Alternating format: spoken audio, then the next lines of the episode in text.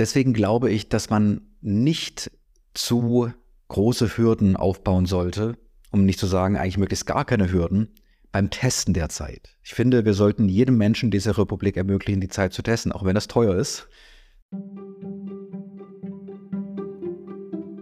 Willkommen zu Subscribe Now, dem Podcast über alles, was man abonnieren kann.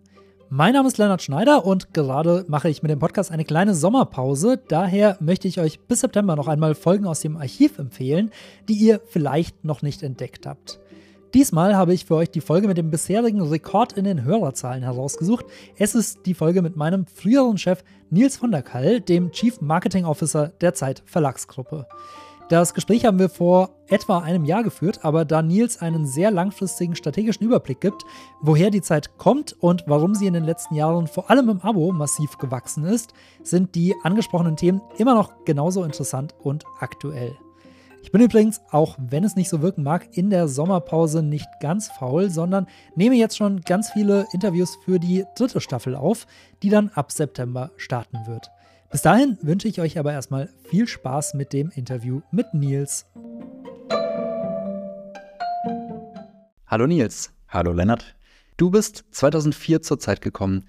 Weißt du noch, wie hoch damals die Aboauflage war?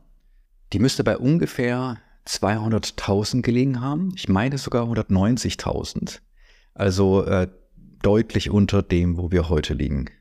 Ich habe in der IVW nochmal nachgeschaut, da werden die ja gemessen. Und es waren 276.000, also ein bisschen mehr mittlerweile. Du hast recht, äh, sind es 455.000, also fast 200.000 Abos mehr. Woher kommt dieses Wachstum?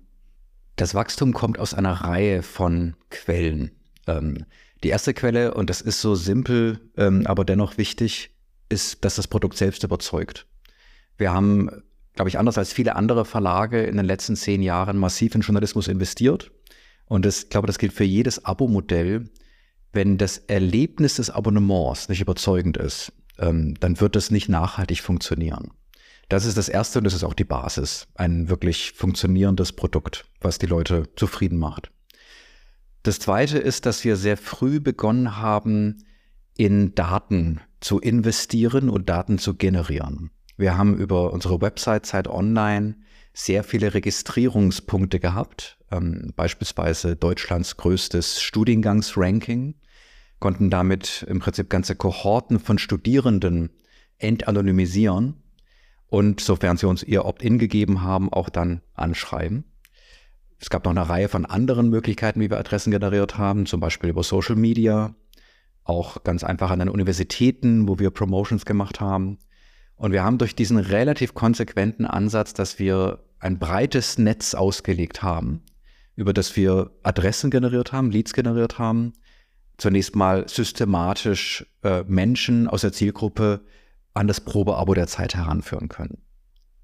Und das Dritte ist natürlich, dass wir vor allem in den letzten vier bis fünf Jahren die digitale Transformation als Chance gesehen haben und nicht als Gefahr. Indem wir zum einen eben in digitale Produkte investiert haben, in Apps, in die Website, in die Paywall und zum anderen auch in digitalen Vertrieb investiert haben. Also in Social Media, in Performance Marketing und so weiter. Und ähm, ich glaube, es ist diese Kombination aus den drei Dingen, Produkt einerseits, Daten andererseits und digitalen Vertrieb, was uns diese enorme Auflage beschert hat. Ganz besonders übrigens jetzt in den letzten zwei Jahren während der Pandemie hat die Website und die Paywall zu einem Schub geführt. Ähm, es ist ja so, dass wir auch während der Pandemie auf Zeit Online ein Gesundheitsressort gegründet haben und darüber passend zur Pandemie natürlich sehr viel äh, berichten konnten über die Pandemie. Wir hatten ein Datendashboard, was preisgekrönt ist und einzigartig ist mit viel granulareren Daten, als äh, das das RKI sogar hatte. Und all das hat das hat in Summe dazu geführt, dass wir eine enorme Reichweite, aber vor allem eben auch ganz viele Abonnements generiert haben über die Website und über Z+. Das sind alles Aspekte, auf die ich später nochmal eingehen werde. Vorweg nochmal eine ganz grundsätzliche Frage. Der Abo-Anteil lag 2004, als du gekommen bist, äh, bei 59 Prozent. Mittlerweile sind es 78 Prozent. Also die Zeit wird ja auch am Kiosk verkauft und es gibt noch diverse andere Vertriebswege. Wieso habt ihr so stark das Abo in den Vordergrund gestellt? Ich würde gar nicht sagen, dass wir das Abo zu Ungunsten anderer Kanäle in den Vordergrund gestellt haben, weil wir auch weiterhin den Handel total unterstützen und auch investieren in den Handel. Wir sind eigentlich in allen Sparten sehr aktiv. Dennoch glaube ich, dass wir früh erkannt haben durch unsere Strategie Abo First. Das war wirklich eine Strategie, die wir uns auch gegeben haben. Wir sagen, alle unsere wesentlichen strategischen Maßnahmen im Lesermarkt sollten darauf ausgerichtet sein, dass wir Abonnenten gewinnen. Also äh, es geht eben nicht darum, jetzt äh, Einzelkäufe oder ähm, andere Transaktionen zu schaffen, sondern es geht wirklich darum, nachhaltige Abos zu schaffen. Und das ist das, was auf jeden Fall bei uns im Vordergrund stand. Ich würde schon sagen, dass wir natürlich es gezielt versucht haben, ähm, Einzelkäufer auch zu Abonnenten zu machen wenn man sich auch anguckt, wie wir im Vergleich zu anderen Titeln, wie zum Beispiel dem Spiegel oder auch dem Stern dasteht, was die Relation von Abo zu Einzelverkauf angeht, dann ist unsere, unser Abo-Anteil deutlich höher. Man kann so sagen, wir haben es geschafft, einen höheren Anteil unseres weitesten Leserkreises in Abonnenten zu konvertieren. Wie kann ich mir das konkret vorstellen? Naja, zum Beispiel, indem wir in allen Einzelverkaufsausgaben Abo-Werbung machen. Also im Handel, ähm, wenn man die Zeit kauft, wird man auch Abo-Werbung sehen. Hm, das heißt nicht, dass wir dem Kiosk äh, die Käufer wegnehmen wollen. Ich glaube, es gibt genügend sporadische Leser, die weiterhin die Zeit kaufen. Aber wir wollen eben vor allem diejenigen, die die Zeit auch regelmäßig lesen könnten, dazu bringen, das mal auszuprobieren. Und äh, darüber hinaus ist natürlich dieses schon beschriebene breite Netz an Daten, das wir haben. Also wir haben einfach von vielen Menschen, die im sogenannten weitesten Leserkreis, also in der Zielgruppe der Zeit sind, die E-Mail-Adresse. Ähm, und können die ansprechen über E-Mail, über Newsletter und natürlich auch auf der Website. Du hast ja auch den direkten Vergleich, weil du einerseits Abo-Marketing machst, andererseits aber auch eben Marketing für den Einzelverkauf und auch für andere Zeitprodukte wie Shop und Reisen. Was würdest du sagen, wie unterscheidet sich Abo-Marketing von transaktionalem Marketing? Zunächst mal für Shop und Reisen bin ich nicht verantwortlich. Die haben ein eigenes Marketing nebenbei bemerkt. Das macht auch Sinn, weil diese Form von Marketing wie du es gerade schon beschrieben hast, etwas anders ist. Ähm, das Marketing, das wir hier machen, ist das Marketing für die großen Bucheditionen der Zeit und für die Magazine, also im Prinzip für alle Produkte, die eine gewisse Ähnlichkeit haben in ihrer Verkaufslogik. Übrigens auch für das Abonnement der Zeitakademie. Und ähm, genau, was unterscheidet Abo-Marketing von Transaktionalmarketing? Es ist relativ simpel. Im Abo-Marketing geht es darum, so viele Menschen wie möglich in die Erfahrung des Abonnements hereinzubringen. Also man muss es erlebt haben, wie ist es, so ein Produkt zu abonnieren, das Probeabo. Und das ist auch der Grund, warum wir so wenig in Branding investieren. Ähm, wir glauben eben nicht, dass es dazu führt, äh, dass wir Abonnenten gewinnen, wenn wir ganz Deutschland zukleistern mit Branding-Kampagnen für die Zeit. Die Menschen kennen die Zeit. Über 50 Millionen Menschen kennen die Marke Zeit, kennen auch das Produkt Zeit. Äh, es hat eine hohe Bekanntheit. Wir haben also kein Problem mit der Attention oder dem Interest. Was wir machen müssen, ist so viele Menschen wie möglich eben in diese Erfahrung, in das Produkterleben hineinzubringen. Man spricht ja da auch von einem Erfahrungsgut. Die Zeit ist ein Erfahrungsgut. Das Abo der Zeit ist ein Erfahrungsgut. Dass man, dessen Wert man erst bemessen kann, wenn man es über vier Wochen getestet hat.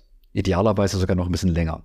Man sieht ja tatsächlich, dass es da bestimmte Zeiträume gibt, die besonders ideal sind, um dann aus einem Probeabonnenten auch einen Festabonnenten zu machen.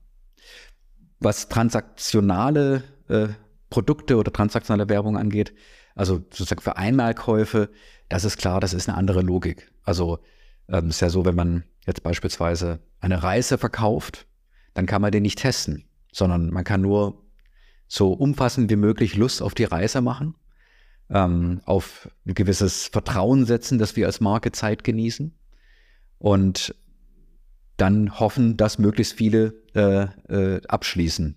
Aber es ist tatsächlich einfach eine andere Logik als das Abo-Marketing, wo es eben um dieses, ja, um dieses breite Netz an Probeabos geht, das wir auswerfen. Du hast ja gerade gesagt, dass es euch vor allem darum geht, dass man das Abo mal kennenlernt, ausprobiert. Und die Hauptangebotsform ist ja vier Wochen gratis testen. Ähm, wenn man auf Zeit Online unterwegs ist, äh, wird einem das sofort auch angeboten, wenn man auf die Paywall kommt. Ich hatte in diesem Podcast jetzt auch schon mit Thorsten Müller vom Urban Sports Club gesprochen, der unter anderem Verlagen empfohlen hat, ein bisschen selbstbewusster ranzugehen und weniger zu verschenken. Wie steht ihr zu dieser Gratis-Mentalität. Äh, was sind da deine Erfahrungen? Das ist eine gute, aber auch etwas komplexe Frage. Zunächst mal muss man sagen, wir wollen natürlich nicht Qualitätsjournalismus verschenken. Und da unterscheiden wir ganz stark zwischen dem Probeabo, also den ersten vier Wochen bis maximal drei Monaten. So lange geht, äh, die, gehen die längsten Probeabos. Und dem Festabo, also das, was danach kommt. Und bei dem, was danach kommt, geben wir keinerlei Rabatt. Man kann nicht die Zeit beispielsweise ein Jahr für 50 Prozent lesen. Ähm, sondern da sind wir sehr konsequent, haben einen Preis, äh, auf den es auch dann keinen Rabatt gibt, weil wir tatsächlich eben nicht wollen, dass die Menschen zu Rabattjägern werden. Was die Probeabos angeht, da bin ich anderer Meinung. Ich glaube, da muss die Hürde zunächst mal so gering wie möglich sein, weil es ja gerade darum geht, so viele Menschen wie möglich in die Erfahrung hineinzubringen, Ritual aufbauen zu lassen, denen zu verdeutlichen, was der Wert des Abos der Zeit ist. Jede Woche informiert zu sein, aber auch zu genießen, Journalismus zu genießen.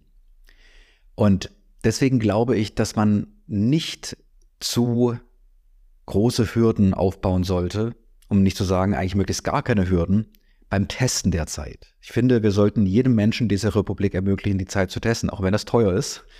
Ähm, das Einzige, was man tun sollte, ist, dass man natürlich einen gewissen Missbrauch ähm, begegnet. Und das tun wir. Man kann die Zeit eben nicht beliebig häufig testen, sondern innerhalb von zwölf Monaten maximal zweimal und danach eben wird es, äh, muss man dann sich für ein kostenpflichtiges Abo entscheiden. Das ist im Prinzip ein Modell, was ja auch viele der Medienflatrates machen. Und in dieser Mischung, glaube ich, macht das auch Sinn. Da verschenken wir nichts, sondern wir ermöglichen es vielen Menschen, die Zeit gratis zu testen und erhöhen damit am Ende auch die Bereitschaft, einen anständigen Preis für den Regelbetrieb dann zu bezahlen. Du hast gerade auch schon angesprochen, dass es verschiedene Dauern gibt, äh, die unterschiedlich stark die Menschen dann ins Abo reinholen. Vier Wochen scheint bei euch so der Sweet Spot zu sein. Wie kamt ihr zu dieser Dauer? Tests tatsächlich. Also wir hatten ganz ursprünglich mal zwei Wochen. Wir hatten auch mal drei Wochen. Als ich übernahm, hatten wir, glaube ich, gerade drei Wochen als Standardangebot. Dann haben wir mal vier Wochen getestet und siehe da, es brachte uns unterm Strich etwas mehr Response, also etwas mehr Rücklauf für das initiale Angebot und eine nahezu gleiche Umwandlungsquote. Also interessanterweise die Umwandlungsquote war relativ unverändert, aber die Responsequote war etwas höher. Offenbar macht es einen Unterschied für die Attraktivität des initialen Angebotes, ob das einen Monat lang ist oder ob das drei Wochen lang ist. Ich glaube allerdings auch, dass es noch einen anderen Trick gibt, was ähm, die Attraktivität dieses initialen Angebots erhöhen kann, nämlich Variation.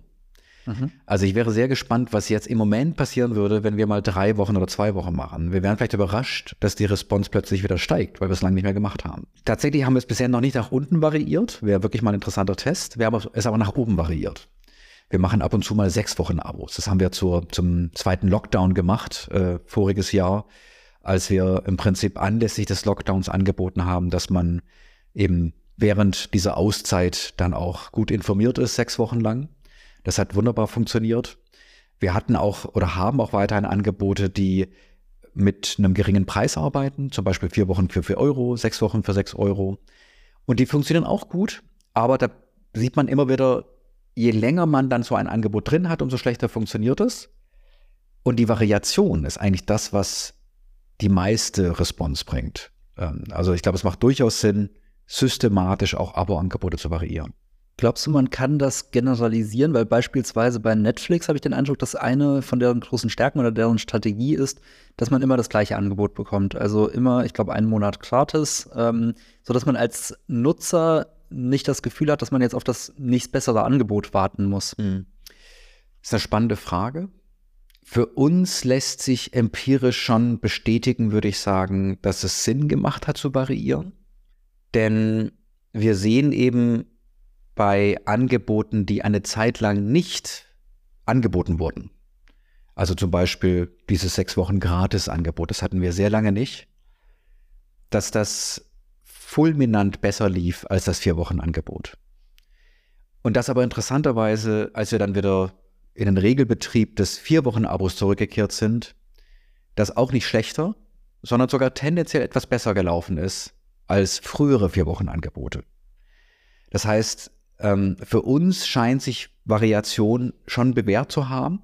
für die Zeitzielgruppe und für das Zeitprodukt. Es kann durchaus Sinn machen für Medienflatrates wie Netflix und Spotify nicht zu variieren, weil sie eine Schnäppchenmentalität vermeiden wollen. Das scheint in unserer Zielgruppe, bei der wir bisher noch nicht wirklich eine allzu große äh, ja, äh, Sucht nach Rabatten festgestellt haben, kein großes Problem zu sein. Das heißt nicht, dass sie nicht schon auch nach dem besonderen Angebot Ausschau halten, aber ich glaube, es besteht keine Gefahr, dass sie nur dann abonnieren die Zeit, wenn sie mit einem besonderen Angebot versehen ist. Als ich noch bei der Zeit war, hatte ich das so wahrgenommen, dass es einen kleinen Wandel gab, dass die Zielsetzung früher sehr stark war, möglichst viele Responses, also möglichst viele Probeabonnenten reinzuholen. Und dass es jetzt in den letzten Jahren etwas stärker auf die Zahler ankam, also diejenigen, die dann nach den vier Wochen wirklich ein Festabo abschließen. Erstens habe ich das richtig wahrgenommen und ähm, wie verändert sich eure Strategie dadurch? Ich würde es ein bisschen ergänzen und präzisieren wollen.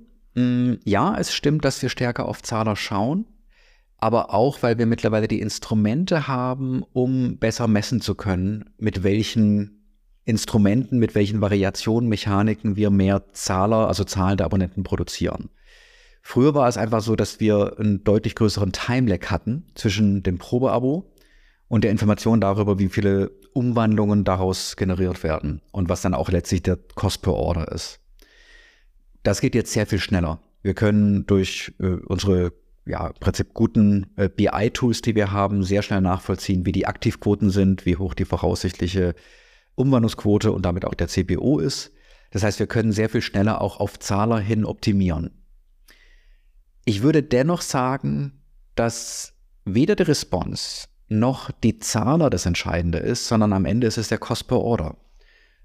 Und der Cost per Order ist ja letztlich die Kombination aus Response und Umwandlungsquote. Also wir haben nichts davon, wenn wir 50% Umwandlungsquote haben, was phänomenal gut wäre, aber dafür eine 100% niedrigere Responsequote letztlich kostet uns ja Response auch nicht wirklich viel Geld. Ja, das ist ja ein relativ überschaubarer Betrag, den wir investieren. Und da ist unsere Philosophie immer zu sagen, wir wollen erstmal, dass so viele Menschen wie möglich Berührung haben mit dem Produkt und natürlich trotzdem eine, eine gute Umwandlungsquote. Ähm, letztendlich optimieren wir auf beides hin.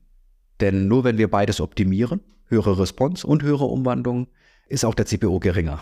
Wie kalkuliert ihr, wie hoch der CPO sein darf? Also steht dem Ganzen ein Customer Lifetime Value gegenüber oder sagt ihr, es muss sich in einer bestimmten Zeit amortisiert haben? Ja, also wir haben einen kalkulatorischen Customer Lifetime Value und der wird daran gemessen, was die zu erwartende Haltbarkeit innerhalb eines Kanals ist. Also wir wissen, Social Marketing bringt eine bestimmte Haltbarkeit, die liegt etwas unter dem Durchschnitt. Ähm, klassische Anzeigen, Abo-Anzeigen bringen eine höhere Haltbarkeit als der Durchschnitt. Entsprechend kann man da auch etwas großzügiger sein beim CPO. Das heißt konkret, in Abo-Anzeigen kann man theoretisch auch mal eine etwas höhere Zugabe oder Prämie geben. Bei Social Marketing sollte man das möglichst vermeiden, damit der CPO nicht an einer weiteren Stelle nochmal teurer wird. Aber ähm, das Entscheidende ist die, die, der Return of Invest, also die Customer Lifetime Value, die wir in einem Kanal haben, ist im Prinzip, dass wir als Maximal-CPO definieren. Also bis zu einem Grenz-CPO ähm, der Customer Lifetime Value können wir gehen. Und das tun wir auch in vielen Kanälen. Nicht in allen, aber vor allem in den skalierbaren Kanälen versuchen wir dann schon auch das auszureizen. Welcher ist der stärkste Kanal? Ist die Frage, äh, worauf sich das bezieht. CPO, Menge oder ähm, Umwandlung? Also welche hat die höchste Umwandlungsquote? Wo sind die treuesten Abonnenten dabei? Die treuesten Abonnenten sind relativ simpel im Abo-Shop. Ja, das sind Menschen, die ja einfach über, also sich bewusst entscheiden, ein Abo der Zeit abzuschließen. Die gehen dann in den Shop hinein und gehen, also da bieten wir ja auch standardmäßig schon bezahlte Abos an. Im Allgemeinen ein Jahresabo und äh, entsprechend ist da auch die die Umwandlungsquote, so wie wir sie messen, bei fast 100 Prozent. Wir messen sie ja so, dass wir sagen, jemand muss mindestens 120 Tage gezahlt haben, dann zählt er als zahlender Abonnent und das ist im Abo-Shop natürlich zu fast 100 Prozent der Fall. Wenn man mal den beiseite nimmt, weil der ist vielleicht ein bisschen schwer vergleichbar mit den oder schwer skalierbar oder schwer skalierbar genau, ähm, dann ist sicherlich die Paywall, also Z Plus, ein Kanal mit einer sehr hohen Umwandlungsquote von über 20 Prozent. Was überraschend ist erstmal, weil bei der Paywall sollte man ja meinen, die Leute schließen das Abo für einen Artikel ab. Wie erklärst du dir, dass es dort höher ist? Es ist interessant, weil auch andere Verlage diese Erfahrung machen, dass die Umwandlungsquote der Website, also der Abonnenten, die über die Website geht, gewonnen werden, ähm, also im Allgemeinen über die Paywall, höher ist als im Durchschnitt. Und ich glaube, die Erklärung ist, dass das Menschen sind, die eine hohe Produktaffinität haben, die bewusst auf diese Seite gegangen sind und den Journalismus schon grundsätzlich gut finden. Nicht bei allen, aber bei mehr als in anderen Kanälen. Also ich glaube, man kann sich das ja vorstellen, Social Media Marketing, da suchen wir nach statistischen Zwillingen unserer Abonnenten. Das heißt aber noch lange nicht, dass die auch wirklich an unserem Journalismus interessiert sind. Aber jemand, der mehrere ähm, Artikel auf Zeit Online gelesen hat und dann an die Schranke stößt, der wird eine gewisse Affinität haben und dann auch eher bereit sein, ähm, längerfristig dabei zu bleiben. Es gibt da übrigens ja auch, wir haben ja bei uns kein Metered-Modell, aber es gibt ja bei Websites, die noch das klassische Metering haben, also wo man dann eine bestimmte Zahl von Artikeln freilesen kann und dann erst die Schranke hochgeht. Da stellt man fest, dass je mehr Artikel man erstmal frei lesen kann, umso höher ist die Umwandlungsquote, wenn dann mal die Schranke hochgeht und das Probeabo erforderlich wird. Und das ist ja irgendwie auch logisch, weil offenbar haben diese Menschen sich schon sehr intensiv mit dem Journalismus auseinandergesetzt. Also die Antwort auf die Frage wäre aus meiner Sicht, die Umwandlungsquote ist höher, weil die Menschen in diesem Kanal eine hohe Affinität zu den Inhalten unserem Produkt haben. Das Gegenmodell ist ja das ganz klassische Zeitungsabo-Marketing, wo man ein Messerset oder bei der Zeit ganz häufig auch eine Uhr dazu bekommen hat. Ähm, wie sind eure Erfahrungen damit? Man, ich glaube, wir merken in den letzten Jahren, dass das, was früher gang und gäbe war, nämlich dass man ein Abo immer noch mal incentiviert mit Geschenken, Prämien und Zugaben, Gott sei Dank von den Lesern gar nicht mehr erwartet wird. Da hat sich auch wirklich ähm, ein, ja, eine, eine Veränderung in der Erwartungshaltung ergeben. Ähm, früher kann man wirklich feststellen, wenn es nicht eine Zugabe gab, dann wurde auch kein Abo abgeschlossen. Das war die, die völlig äh, selbstverständliche Erwartungshaltung von Neuabonnenten. Das hat sich verändert und ich glaube, es hat sich vor allem verändert, weil viele Angebote eben initial gratis sind. Das heißt, die kosten nichts. Und da ist im Prinzip die Tatsache, dass es gratis ist, schon das Geschenk und die Zugabe. Man muss sagen, bei den Angeboten, die Geld sehen wir immer noch, dass wir besser fahren, wenn wir dann auch ein kleines Geschenk dazugeben. Also zum Beispiel eine Uhr oder das kann im Telefonmarketing auch mal ein Gutschein sein, zum Beispiel. Ähm, Gutschein für Weine oder für andere Dinge, die sehr nah sind an dem, was, äh, ja, was, was unsere Leser sich wünschen. Ähm, da sehen wir schon, dass wenn man nichts anbietet, dass die Responsequote deutlich sinkt. Also bei bezahlten Probeabos, zum mhm. Beispiel drei Monate für 40 Euro, macht das einen riesen Unterschied, ob ich sage, dazu gibt es jetzt noch mal etwas dazu. Und, ähm, und zwar auch einen so großen Unterschied, dass am Ende der CPO, die Cost per Order, schlechter ist, wenn ich nichts anbiete. Ganz simpel, weil sich weniger Menschen ähm, für ein Probeabo dann äh, anmelden. Und insofern kommt es da sehr auf Zielgruppe und auf Angebot an. Bei Gratisangeboten würde ich immer von Zugaben und Prämien absehen. Ähm, das verdirbt am Ende natürlich auch ein bisschen, ja, die, die Wahrnehmung. Man hat das Gefühl, man kriegt immer was dazu und macht das Ganze natürlich auch nochmal wesentlich teurer. Bei bezahlten Angeboten hat sich bislang noch bewährt, was dazu zu geben. Und auch hier kommt es wahnsinnig auf Kanal und auf Zielgruppe an. Also wenn man im Abo-Shop ist, ähm, wo die Leute ja initial hinkommen oder intentional hinkommen, die wollen ein Abo abonnieren, da ist es gar nicht zwingend erforderlich. Und wir bieten daher da tendenziell auch etwas günstigere Zugaben an als in anderen Kanälen. Denn ähm, das ist ja nicht die Erwartungshaltung, wenn ich ein Abo abschließe und von mir aus die Bereitschaft habe, das zu tun, dass ich dann noch was dazu bekomme. in Kanälen, in denen es etwas mehr Überzeugungskraft braucht, zum Beispiel in der Kündigerrückgewinnung. Da hilft es sehr, da hilft es sehr, auch durchaus etwas wertigere Zugaben oder Prämien anzubieten. Lass uns doch an der Stelle vielleicht kurz mal bleiben, und zwar Kündigerrückgewinnung. Du hast vorhin schon gesagt, äh, einer eurer großen Erfolgsfaktoren ist der große Datenschatz. Darunter sind ja auch viele ehemalige Abonnenten. Wie geht ihr mit diesen ganzen ehemaligen Abonnenten um? In welcher Frequenz kontaktiert ihr die? Was sind die Angebote, die am besten verfangen, um jemanden zurückzugewinnen? Also grundsätzlich merken wir, dass es gerade bei Kündigern fast keine zu hohe Frequenz geben kann. Denn alle Befragungen, die wir auch mit Kündigern machen, zeigen, dass die meisten Kündiger ja nicht gehen, weil sie keine Lust mehr auf das Produkt haben, sondern weil sie schlicht keine Zeit haben. Also sie schaffen es nicht, das Produkt in ihren Alltag zu integrieren. Und das führt dazu, dass diese Zielgruppe eigentlich sehr positiv reagiert auf alles, was wir machen danach. Also wir haben es, wir haben eine sehr geringe Abmeldequote bei äh, E-Mail-Aktionen, die wir bei Kündigerrückgewinnern machen. Wir haben auch in ähm, Telefonmarketing ausgesprochen gute Quoten, ähm, viel besser als bei Menschen, die wir initial anrufen, also die nicht schon aktive Abonnenten sind. Und entsprechend ist da, also muss man sagen, ist unsere Frequenz da sehr hoch. Ich würde momentan sagen, wir schreiben Kündiger ungefähr anderthalb Mal pro Woche an, also ganz grob. Wow. Hm. Und ähm, das ist nur per E-Mail. Da gibt es auch entsprechende Automations, die starten nach Kündigung. Und das Ganze wird dann nochmal ergänzt um telefonische Aktionen, wenn wir das entsprechende telefonische Opt-in haben. Und ähm, genau, und äh, auch da haben wir mehrere Kontaktpunkte. Also ungefähr kann man sagen, dann zweimal im Jahr rufen wir an.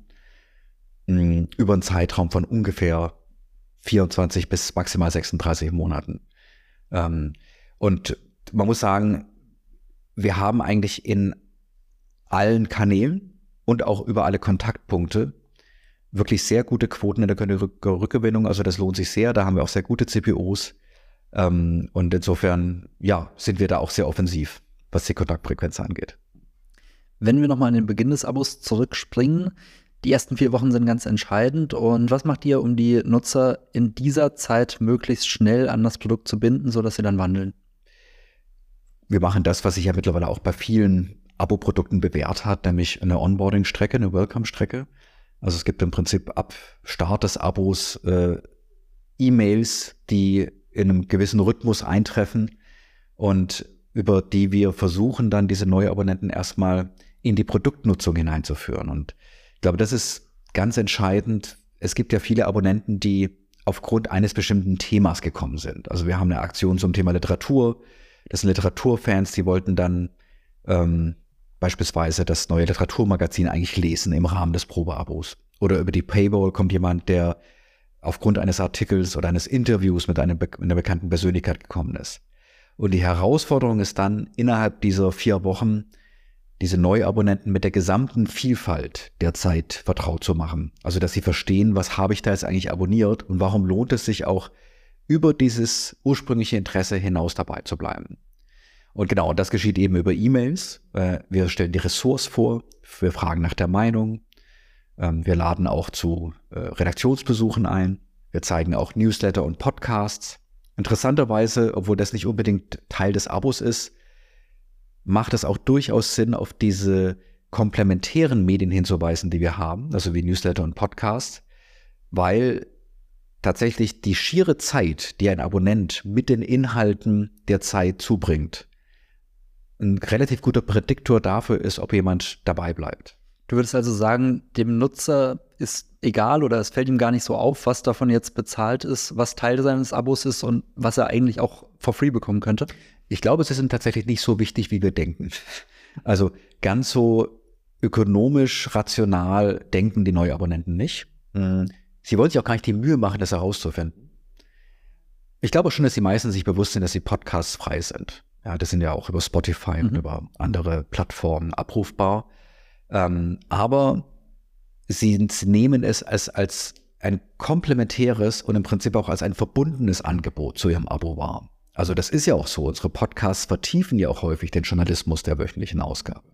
Und gerade die Kombination aus, ich lese den Artikel in der Zeit und dann nochmal das Interview mit dem höre nochmal das Interview mit dem Autor, ist ja das, was das Erlebnis nochmal vertieft und anreichert. Ein Motiv, das mir relativ häufig begegnet ist, wenn ich mich bei Veranstaltungen mit unseren Freunden der Zeit, mit unseren Abonnenten unterhalten habe, ist, dass viele sagen, sie bezahlen das Abo auch, um den Journalismus möglich zu machen, um das zu unterstützen. Und das spricht ja ein bisschen für das, was du mit den Podcasts auch sagst, oder könnte zumindest ein Motiv sein, dass man sagt, ich bekomme von dieser Marke, von diesem Medium so viel Content, ähm, dass ich im Gegenzug bereit bin zu bezahlen. Was glaubst du, wie wichtig dieses Motiv bei den Abonnenten ist? Ganz ehrlich, ich glaube, das ist etwas vorgeschoben. Also das ist, fürchte ich, ein bisschen so, wie man natürlich auch sagt, Umweltschutz ist wichtig, aber man ist trotzdem nicht bereit, äh, deswegen auf eine Autofahrt oder auf einen Urlaub zu verzichten. Und ich nehme tatsächlich wahr, dass gerade im angelsächsischen Bereich häufig mit solchen Argumenten auch geworben wird. Die New York Times ähm, spricht in der Werbung von Support äh, Our Journalism. Äh, ich finde das schwierig, Interessant ist ja, dass kein anderer das macht. Also Netflix würde nie sagen, bitte unterstützt uns, damit wir. Damit wir Stranger Things machen können. Ja, genau. Und ähm, ich glaube auch, man muss aufpassen, weil das ja auch einfach nicht stimmt. Also Gott sei Dank sind die meisten Verlage ja schon in einer äh, wirtschaftlich ordentlichen Situation. Ähm, nicht alle Verlage, aber äh, viele Verlage. Wir haben natürlich jetzt aktuell durch die, die durch die Inflation und durch bestimmte Preissteigerungen schon auch Schwierigkeiten. Aber ähm, dennoch finde ich, muss man aufpassen, dass man sich nicht als ein Krisenunternehmen hinstellt, das jetzt unterstützt werden muss. Denn das stimmt einfach in vielen Wellen nicht und ist damit auch nicht glaubwürdig. Hm, ich denke tatsächlich, dass es viel sinnvoller ist, darauf hinzuweisen, dass man großartigen Journalismus macht, der natürlich auch eine ganz, ganz wichtige gesellschaftliche Funktion hat, aber nicht den Abonnenten ein schlechtes Gewissen macht, wenn sie nicht bereit sind, für diesen Journalismus zu bezahlen. Und vor allem nicht den potenziellen Abonnenten. Ich finde, das hat schon fast was von emotionaler Erpressung. Also du würdest es so machen wie die New York Times, die kürzlich auch mal eine große Videokampagne gestartet hat, in der sie zeigen, was die Journalisten oder was durch das Abo alles möglich wird. Genau, das kann man durchaus machen, finde ich. Ähm, aber ich würde davor warnen zu sagen, man soll das machen, weil man damit das Unternehmen erst ermöglicht ähm, und den wirtschaftlichen Betrieb ermöglicht. Denn das ist einfach an der Realität vorbei. Trotzdem ist ja einer der großen Vorteile des Abo-Modells, und das sagen auch viele Softwareunternehmen beispielsweise, dass man viel länger in die Zukunft planen kann, weil man weiß, dass man planbare Einnahmen auch noch in einem, einem halben Jahr oder in einem Jahr hab, hat. Ähm, würdest du trotzdem sagen, dass sich das auf die unternehmerische Strategie und auch auf die Art der Geschichten, die man machen kann, auswirkt? Also auf jeden Fall ist die Planbarkeit von Abo-Erlösen strategisch wahnsinnig wichtig, gerade in Verlagen. Denn was wir ja haben, sind zwei wesentliche Erlössäulen. Das eine sind die Vertriebserlöse, die eben zu einem großen Teil aus Abo-Erlösen bestehen. Und das andere sind die Anzeigenerlöse. Und die haben das Problem, dass die sehr volatil sind. Also die schwanken, die haben eine enorme Schwankungsbreite. Anzeigen können von einer Woche auf die nächste gecancelt werden oder auch gebucht werden.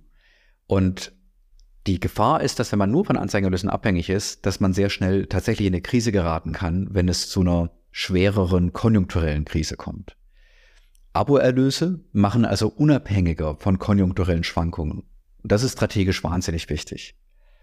Ich würde nicht so weit gehen zu sagen, dass wir bestimmte Geschichten jetzt machen, um ja, um, um im Prinzip das Abo speziell zu fördern. Soweit würde ich nicht gehen. Also es ist jetzt, so wird es nicht für die Haltbarkeit, sondern was wir machen, ist, wir versuchen, und das macht die Redaktion, ein Produkt zu schaffen, das ähm, für möglichst viele Menschen im, in unserer Zielgruppe interessante und relevante Inhalte bietet. Und das ist es dann auch, was wirklich zum einen dazu führt, dass die Menschen abonnieren und dann aber idealerweise auch dazu führt, dass die Leute lange dabei bleiben, weil sie jede Woche was finden, was sie interessiert. Ich habe jetzt mehrmals gehört, das Produkt ist am Ende auch ganz entscheidend für den Erfolg. Äh, macht ja auch Sinn, ist, glaube ich, in den meisten Fällen so. Jetzt bist du Marketingleiter. Wie stark ist dein Einfluss auf das Produkt? Es gibt in Verlagen die berühmte und auch total richtige Trennung zwischen Redaktion und Verlag. Das heißt, die Redaktion soll unabhängig von kommerziellen Interessen berichten können. Gleichzeitig ist es so, dass die Redaktion sich noch nie so sehr auch für die Leser interessiert hat wie heute. Und das ist ja auch sehr schön, weil im Prinzip ist es ja auch ein Produkt, was wir für die Leser machen. Ganz unabhängig jetzt von ökonomischen Fragen wollen wir natürlich Verlag und Redaktion, dass die Leser glücklich sind. Und das führt wiederum dazu natürlich, weil die Leser sind der Markt, dass die Redaktion ein großes Interesse hat an Marketing, also sprich, was können wir, wir, der Bereich Marketing und Vertrieb, an Informationen zuliefern über die Leser. Und darüber haben wir dann Einfluss. Ähm, nicht, weil wir irgendwas umdeuten, aber weil wir eben schon helfen können, die Reaktionen von Lesern zu deuten. Zu sagen, welche Themen auf Interesse stoßen. Das reicht ja von Abonnement bis hin zum Einzelverkauf bis zur Frage, was soll der Titelthema der aktuellen Ausgabe sein? Und da beraten wir, da helfen wir. Da machen wir auch Vorschläge. Aber die Entscheidung liegt immer bei der Redaktion, was gemacht wird. Das ist ja insgesamt auch eine der Besonderheiten der Zeit und generell von journalistischen Medien, dass das Produkt auch gleichzeitig zu einem gewissen Grad Marketingkanal ist, weil man über große Geschichten, über die Titel am Kiosk allein schon ähm, auch Werbung macht, auch Leser erreicht. Wenn man das jetzt mal auf andere Unternehmen überträgt, ähm, viele machen ja auch Vorstöße im Bereich Content Marketing. Welche Empfehlungen würdest du aus deinen Erfahrungen anderen ähm, Abo-Unternehmen geben? Also ich glaube tatsächlich, dass jedes Medium, das nicht total spitz ist, sondern ein bisschen General Interest ist und eine gewisse Vielfalt auch hat an, ja, an Inhalten, ähm, gut daran tut, die Zielgruppe in Cluster einzuteilen. Das machen auch wir. Wir haben Zielgruppencluster wie Studierende, wie Literaturfans, Kulturinteressierte, Reiseinteressierte. Ähm, wir haben die Menschen, die sich für Finanzen interessieren und versuchen eben dann Inhalte, die wir haben, gezielt diesen Clustern anzubieten. Das heißt, wenn wir ein Literaturmagazin zur Frankfurter Buchmesse haben, dann versuchen wir dem Cluster der, der Literaturfans auch gezielt Abos anzubieten und damit eben Content anzubieten zur Literatur. Ähm, und es macht daher schon sehr Sinn, den Content, den man hat, auf die jeweilige Teilzielgruppe auszurichten. Für uns heißt ja das, weil die Redaktion selbst entscheidet, welche Inhalte sie machen, dass wir, wenn die Redaktion jetzt bestimmte Inhalte macht für ein Cluster, dass wir die gezielt für die Vermarktung einsetzen. Also, dass wir diese Inhalte dann bewerben über E-Mail-Marketing, über Social-Marketing in diesen Clustern und sagen zur Frankfurter Buchmesse die neuesten Buchempfehlungen ähm, in der aktuellen äh, Zeitausgabe mit Literaturmagazin. Und ich glaube, ähnliches gilt ja auch wahrscheinlich für Netflix, ähm, die mit neuen Produktionen bestimmte Teilzielgruppen ansprechen. Ähm, ich weiß es noch von, vom Fernsehen, dass man da ähm, sehr genau schaut, auch welche strategischen Zielgruppen möchte man erreichen und welche Formate muss man daher produzieren, um diese Zielgruppen zu erreichen. Das geht ja hin bis hin zur, zum Cast dann einer Serie oder eines Filmes, ähm, der so ausgerichtet sein sollte, dass man eine bestimmte Teilzielgruppe, ein bestimmtes strategisches Cluster erreicht. Und wie habt ihr diese strategischen Cluster gebildet? Ich würde tatsächlich sagen, also ich will, wünschte, ich könnte sagen, wir haben uns da Gedanken gemacht und gesagt, das sind unsere Cluster und die gehen wir jetzt an. Ich glaube, es war eher ein iterativer Prozess. Also, na, wir haben irgendwann mal äh, festgestellt, dass unsere Leser ein enormes Interesse an Literatur haben. Ähm, aber natürlich auch, weil wir in der Zeit Literaturrezension haben. Die Zeit war seit jeher ein Kult Medium der Kultur und auch ein Medium der Literatur ähm, in, den, in dem eben aktuelle Bücher besprochen wurden, in dem auch aus dem Literaturbetrieb berichtet wurde. Und dementsprechend hatten wir diese Leser, aber auch den Inhalt, um noch weitere Leser anzusprechen. Und wir hatten ja ohnehin schon oder haben das Image, innerhalb bestimmter Themenbereiche auch eine große Expertise zu haben. Ähm, ich würde sagen, es war ein iterativer Prozess. Und wenn man dann aber feststellt, es läuft gut innerhalb eines Bereiches, dann wird der durchaus auch mal ausgebaut. So wie wir ja zum Thema Literatur vor anderthalb Jahren eine Literatur-Community gegründet haben, was wir lesen. Mit dem Ziel, dass wir wöchentlich über einen Newsletter Buchempfehlungen geben, die deutlich über das hinausgehen, was in der Zeit ist.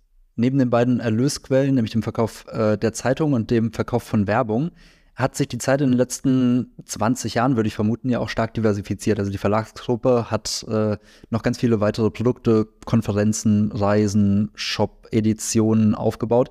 Habt ihr das auch in, entlang dieser Cluster gemacht? Ja, haben wir, aber nicht immer gezielt. Also das ist ja so ein bisschen self-fulfilling prophecy. Wir haben uns gefragt, zunächst einmal, ähm, in welchen Bereichen können wir überhaupt Produkte anbieten? Also was ist es, was unsere Leser haben wollen? Ein Bereich der, der Diversifikation sind ja unsere Buchreihen, die wir machen. Ähm, und die Bucheditionen richten sich thematisch ganz klar an diesem Cluster der Literaturfans äh, aus. Es gibt darüber hinaus noch ein weiteres Cluster, ähm, nämlich äh, Kinderbücher und äh, im Prinzip auch publizistische Produkte für Kinder. Auch das ist sehr interessant. Wir haben in unserer Zielgruppe auch durchaus viele Familien, die ihren Kindern was Gutes tun wollen, die ihnen helfen wollen, ähm, die Welt der Literatur zu entdecken. Entsprechend haben wir eben nicht nur Erwachsenenliteratur, sondern auch Kinderliteratur in unserem Portfolio. Ich glaube, dasselbe gilt so ein bisschen für Reisen. Ähm, Reisen ist etwas, was als Thema ja schon immer auch Thema der Zeit war, journalistisch.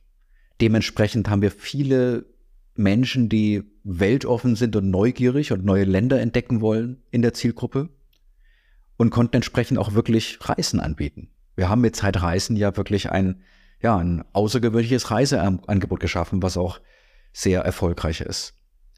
Ähm, also insofern würde ich sagen, ja, es orientiert sich an den Clustern, aber man muss auch sagen, wenn wir, es ist nicht so, dass wir uns nicht auch manchmal getraut haben, was komplett anderes zu machen. Häufig hat das dann aber nicht so gut funktioniert. Also wenn man so komplett vorbeigeht an, an den bestehenden Clustern, ähm, dann ist die Gefahr schon hoch, dass es einfach ein Flop wird. Hast du da ein konkretes Beispiel?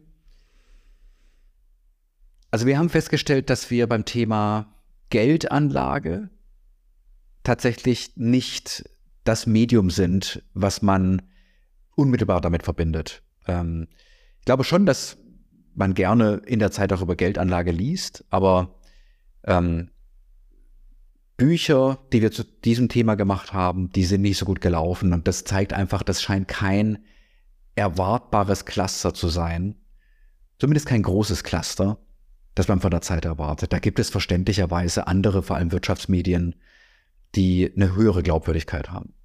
Jetzt kann man ja auch entscheiden, dass man sich in bestimmte Cluster ausdehnen möchte, dass man die Kompetenz aufbauen möchte. Gibt es da Felder in den letzten Jahren, wo ihr strategisch gesagt habt, da wollen wir jetzt reingehen? Gesundheit. Also tatsächlich Gesundheit war ein Themenfeld, in das wir print wie digital äh, investiert haben, mit einem Gesundheitsressort, mit Gesundheitsinhalten auch im Wissenressort Ganz besonders gut läuft da übrigens auch Psychologie, also ein Teilbereich der Gesundheit. Ähm, und Psychologie und Gesundheit sind Themenbereiche, ähm, die hatten wir vor 20 Jahren nicht in diesem Umfang, geschweige denn vor 30 Jahren. Jetzt ist das im Prinzip gang und gäbe. Äh, wir haben ja auch mit dem Magazin Zeitwissen eines, was auch ganz, ganz stark psychologische Themen hat. Und Gesundheit ist genauso ein Themenbereich, den verbindet man mittlerweile mit der Zeit. Früher hat man das nicht so verbunden, aber da wir eine Zielgruppe haben, die ohnehin wissenschaftlich interessiert ist, wahrscheinlich auch überdurchschnittlich viele Ärzte, ähm, war das etwas, was man uns abgenommen hat als Themenbereich und was man gerne gelesen hat. Würdest du sagen, dass sich eine Diversifikationsstrategie für die meisten Abo-Unternehmen lohnt? Also wenn man schon so einen treuen Kundenstamm hat, über den man relativ viel weiß, Würdest du jedem raten, weitere Produktlinien einzuführen?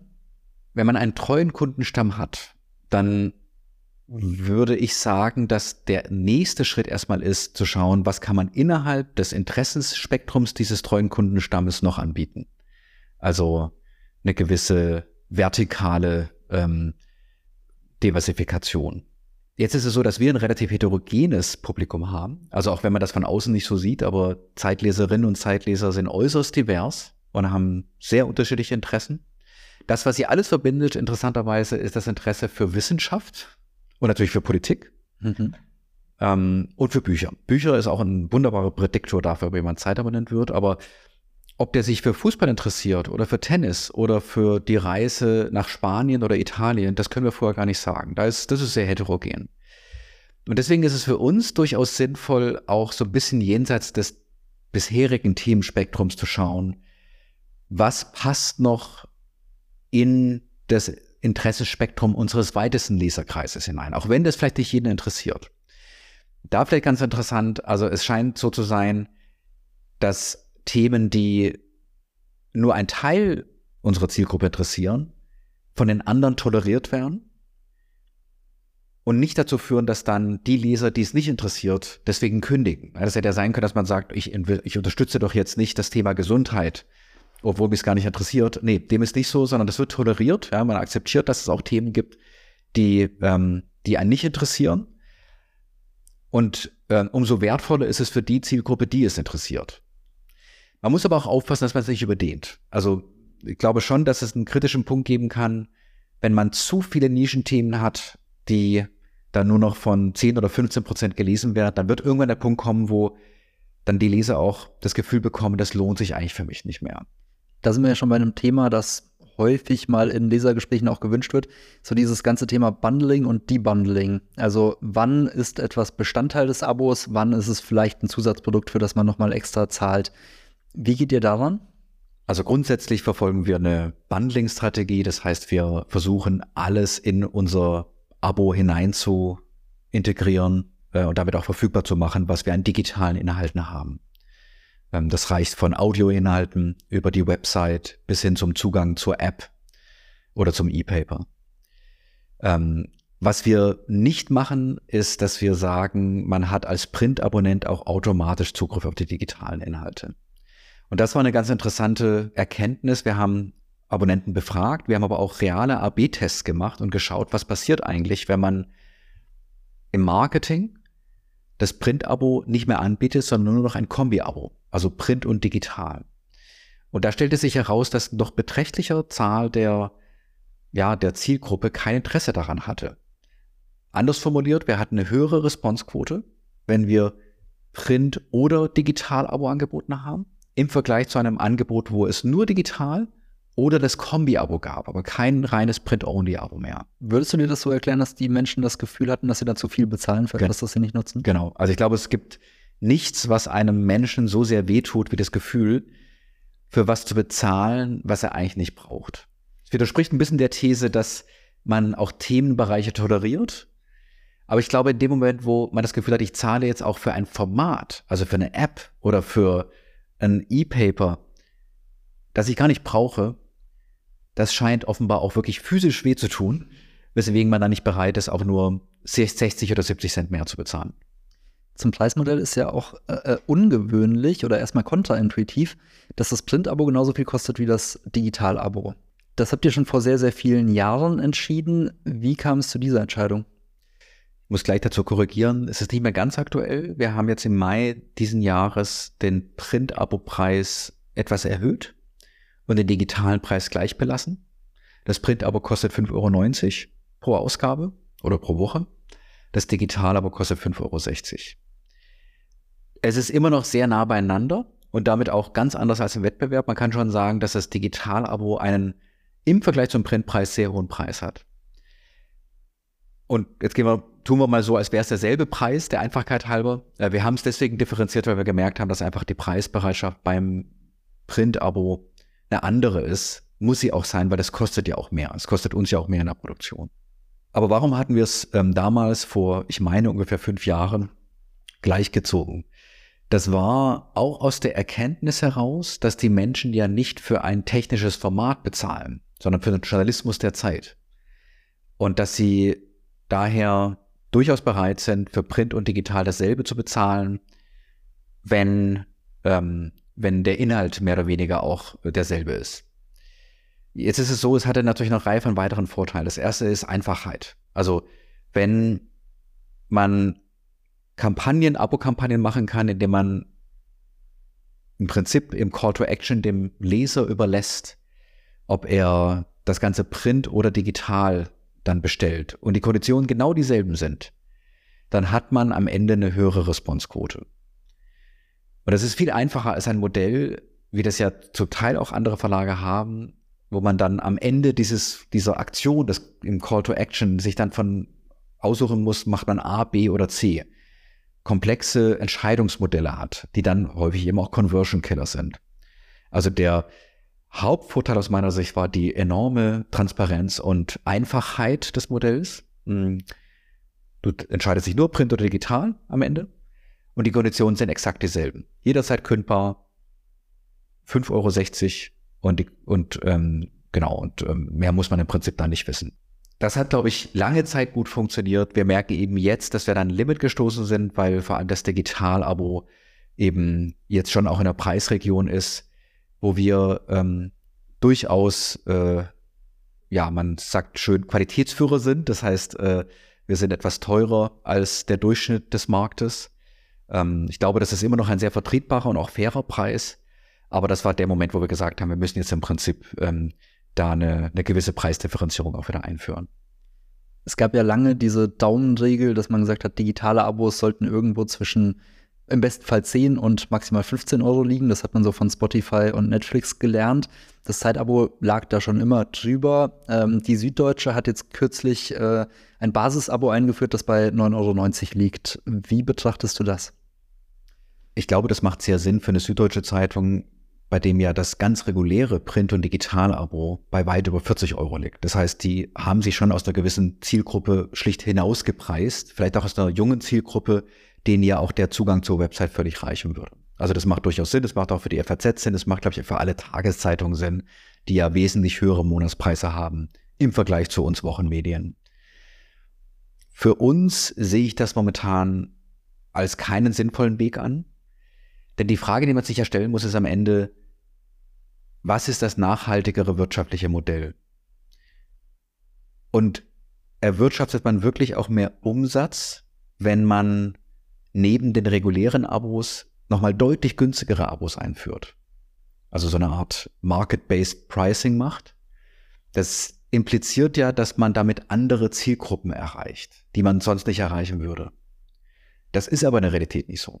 Also ich bin relativ sicher, dass man, dass wenn wir jetzt ein 10-Euro-Abo einführen würden, wir einfach einen großen Shift hätten, weg von den ähm, umsatzstärkeren und teureren Abo-Formen hin zu der günstigen. Und womöglich noch schlimmer als das, ich glaube, man würde mittelfristig damit auch die Preisbereitschaft aller Abonnenten senken. Denn man schafft natürlich damit auch einen gewissen Referenzwert. Die Tatsache, dass sehr viele Verlage das jetzt einführen, das, da muss man mal abwarten, wozu führt das? Also wird das irgendwann dazu führen, dass es auch so eine Art natürliche ja, Erwartung gibt, dass ein Abo einer Zeitung irgendwas zwischen 10 und 15 Euro kostet? Ich glaube, soweit sind wir noch nicht. Und ich glaube, da haben wir auch den großen Vorteil als Marke Zeit, dass wir eben nicht so wie ein Mobilfunkanbieter ein austauschbares Produkt haben, sondern mhm. dass man sich sehr bewusst für das journalistische Produkt Zeit entscheidet. Und am Ende spielt der Preis dann gar nicht mehr die entscheidende Rolle solange er sich innerhalb bestimmter Grenzen bewegt. Mhm. Gegen Ende würde ich noch gerne über ein Thema sprechen, über das, glaube ich, viele Menschen in den letzten Jahren die Zeit erst kennengelernt haben. Das Thema Podcasts. Wir sind ja selbst ja auch gerade in einem. Ähm, wie nutzt ihr das im Marketing? Also, wir hatten vorhin schon gesagt, dass die Podcasts ja fast alle frei verfügbar sind. Ähm, aber gewinnt ihr über die Podcasts wirklich auch Abonnenten? Tun wir. Und die Podcasts sind wahnsinnig faszinierend, weil sie irgendwie mit allem brechen, was wir bisher so erwartet und gemacht haben. Zunächst mal war es für uns eine Riesenüberraschung, dass die Podcasts überhaupt so erfolgreich sein würden, dass wir damit mehr als 15 Millionen Downloads im Monat generieren und einige der erfolgreichsten Podcasts der Republik auch geschaffen haben. Wie Zeitverbrechen oder was jetzt. Wie nutzen wir sie für das Thema Abo und auch Abo First, was ja unsere Strategie ist? Ich glaube, dass wir bei dem Podcast primär eine andere Wirkung haben. Nämlich, äh, wenn man sich mal die AIDA-Formel betrachtet, also Attention, Interest, Desire, Action, geht es hier viel stärker um Attention und Interest für die Markezeit. Also wir führen Leute, neue Zielgruppen an die Markezeit heran. Sie dann zu Abonnenten zu machen, das kann unmittelbar aus Podcasts gelingen. Aber ich glaube, es ist wahrscheinlicher, dass die meisten eher in einem zweiten oder dritten Schritt dann zu, zu echten Abonnenten wären. Also womöglich abonnieren Sie den Newsletter, womöglich werden Sie häufiger auf Zeit online gehen. Und es gibt ja das Modell, dass je mehr Zeit man dann verbringt mit den Inhalten, umso höher ist die Aboneigung und irgendwann wird man dann Abonnent. Dennoch machen auch wir den Versuch, direkt aus den Podcasts Abonnenten zu gewinnen. Wir haben eine Kampagne geschaffen, ähm, gemeinsam übrigens mit den Podcast-Hosts, also mit den Hosts von, ähm, von Was Jetzt, von Zeitverbrechen, von Augen zu, dem Kunstpodcast, von Alles gesagt. Also wirklich bekannte Stars, wenn man so will, aus der Podcast-Szene. hm, Giovanni De Lorenzo, Sabine Rückert, Jochen Wegner, Christoph Arment, die ähm, Werbung machen für das Abo der Zeit und zwar in ihren Podcasts. Und das ist sehr, wie wir finden, natürlich und äh, unter völliger Wahrung der Trennung von Redaktion und Verlag. Sie sagen im Prinzip, diesen wunderbaren Journalismus, den man hier im Podcast bekommt, den kriegt man auch in der Zeit. Und das jede Woche. Und ähm, entsprechend mit dem Call to Action auf ein Abo-Angebot, äh, das ähm, genau, das, das eben speziell für diese Zielgruppe ist. Und genau, das, ähm, also das läuft gut. Aber natürlich ist der Bruch zwischen etwas, was in einem Podcast als Werbung gesagt wird, im Vergleich zu Aktionen, die unmittelbar digital auf ein Abo führen, größer. Das heißt, die Responsequote ist wesentlich geringer bezogen auf den Tausender-Kontakt im Vergleich zu einem E-Mailing oder im Vergleich zur Website. Was ich daraus mitnehme, ist, dass man im Abo-Marketing auch einfach ein bisschen Geduld mitbringen muss. Also erstmal über lange Zeit Vertrauen aufbauen, die Nutzung steigern und dann irgendwann ist der Nutzer bereit, das Abo zu testen oder auch zum Festabonnent zu werden? Ich würde sagen, man braucht beides. Geduld für den langfristigen Aufbau der Zielgruppe und der Bereitschaft zu abonnieren, aber Ungeduld bei denen, die im Prinzip auch schon so weit sind zu abonnieren. Das finde ich richtig schön. Ähm, zum Schluss hätte ich drei Fragen, die ich jedem Gast stellen möchte. Die erste ist, auf welches Abo möchtest du ganz persönlich nicht mehr verzichten? Auf das Abo der New York Times. Welches Abo-Unternehmen schaust du dir als ein Vorbild an? Von wem klaust du, von wem lässt du dich inspirieren? New York Times, Washington Post, The Economist, Aftenposten in Norwegen. Und darüber hinaus schauen wir uns natürlich noch Netflix und Spotify an. Und was sollten andere Abo-Unternehmen von euch von der Zeit lernen? Den Mut, in Qualität zu investieren, bevor man nachgelagerte Dinge macht und womöglich auch ähm, die Bereitschaft, auch in Vorleistung zu gehen. Das heißt, auch großzügige Angebote zu machen, ähm, damit man möglichst viele Menschen an das Produkterleben heranführt. Vielen Dank, lieber Nils, für das Gespräch. Vielen Dank, Lennart.